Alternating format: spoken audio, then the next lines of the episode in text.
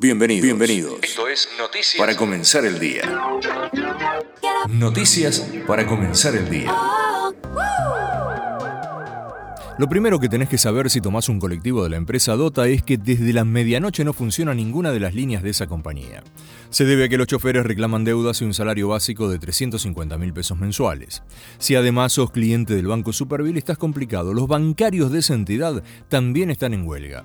Es porque los trabajadores no llegaron a un acuerdo y no recibieron una propuesta concreta a sus reclamos. De todas maneras, el día miércoles fue movido. El influyente diario Financial Times tituló que la hiperinflación argentina está lista para florecer. Según la publicación británica, la Argentina se encuentra sumida en otra crisis, pero aclaró que hay oportunidades tentadoras en el horizonte. En su artículo advierte que la inflación supera el 100% anual, el gobierno se financia a sí mismo imprimiendo dinero y los controles de cambio paralizantes significan que un dólar del mercado negro vale casi el doble de la tasa oficial. Agrega que aislado de los mercados internacionales después de su noveno incumplimiento en 2020 y sufriendo una severa sequía, el exportador de alimentos de América del Sur podría caer este año en una hiperinflación o incluso en un colapso económico. Sin embargo, señala que un nuevo gobierno en octubre podría ofrecer a la Argentina su mejor oportunidad en una generación. Paralelamente, el Banco Central subió la tasa de interés unos 300 puntos básicos. Debió hacerlo por la aceleración inflacionaria y el compromiso tomado con el Fondo Monetario de tener tasas positivas. Ahora, los plazos fijos quedaron con un rendimiento efectivo anual del orden del 113%. A su vez, la entidad monetaria vendió al mercado 96 millones de dólares y sumó así nueve jornadas consecutivas de ventas. En la semana, el desprendimiento de divisas ya asciende a 415 millones de dólares. Así todo, el dólar subió décimas más del 1% y cerró a 383 pesos por unidad, acercándose al llamado dólar Qatar, que ya está en los 420. Mientras tanto, el INDEC dio a conocer que la canasta básica alimentaria aumentó el 11,7% en febrero, mientras que la canasta básica total subió el 8,3%. Así, una familia tipo necesitó 177 mil pesos para no ser pobre. A esta altura del año, la ola de calor ya no es noticia, pese a algunas lluvias y un leve descenso de la temperatura. Ya dejamos de hablar de la ola de calor, pero no de reclamar por la falta de energía eléctrica. Durante el día hubo múltiples protestas contra el sur, tanto en capital como en provincia, donde a su vez se sumaron reclamos por la falta de agua y porque donde había salía turbia de los grifos. Hoy a las 19 en Acoiti Rivadavia habrá una manifestación donde seguramente asistirán personas de muchos barrios para pedir indemnizaciones y por los cortes y la renovación del tendido eléctrico. La empresa por su parte no se quedó callada.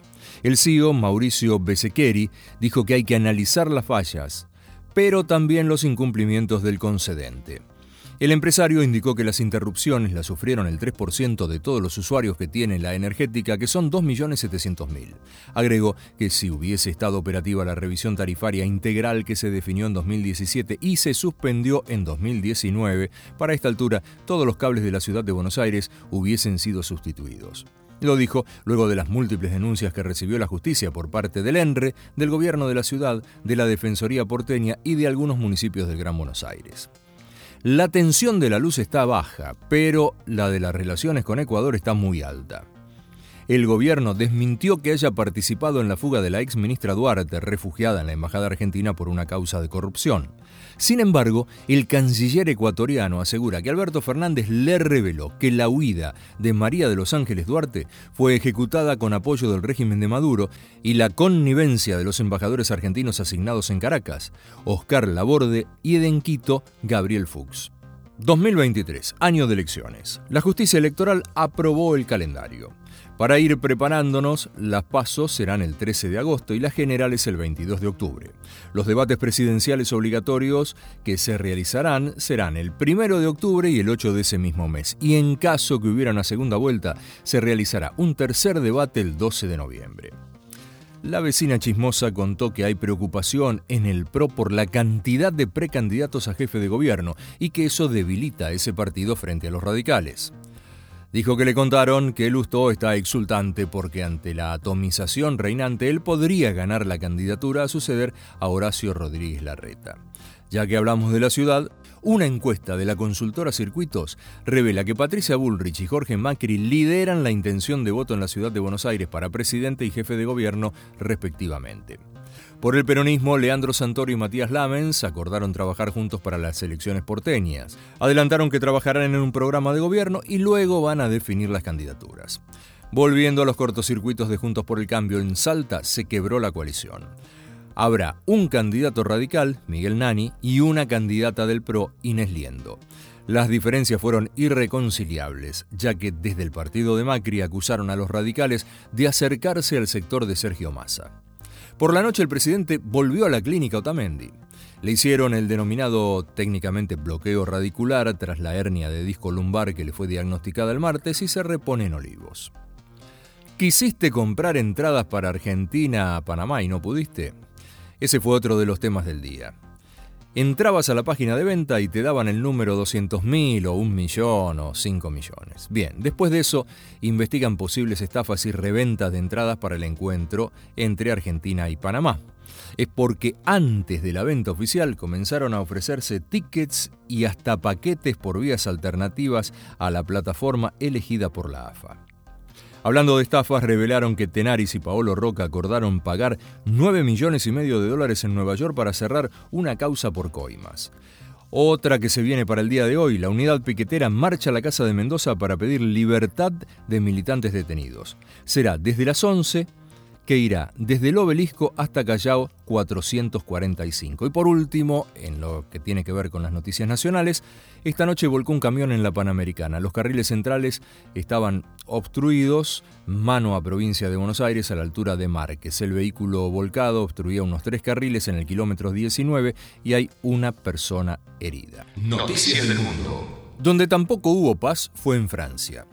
El gobierno de Macron promulgó por decreto la reforma de la ley jubilatoria y la gente salió a la calle a protestar y hubo enfrentamientos con la policía. Ahora los franceses ya no se podrán jubilar a los 62, sino que deberán hacerlo a los 64. También hubo incidentes en Grecia.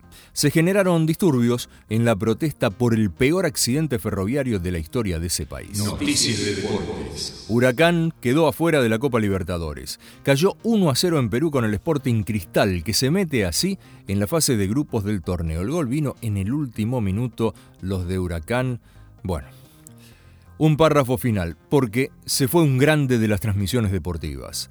El relator Emilio Gillo Aranjo, uno de los más consagrados de la historia de la radiofonía argentina y conocido como la voz del Mundial por su labor durante la edición de 1978, falleció a los 78 años en la ciudad de La Plata. Esto fue todo, o casi todo por hoy. Si quieren, nos encontramos mañana con más noticias para comenzar el día.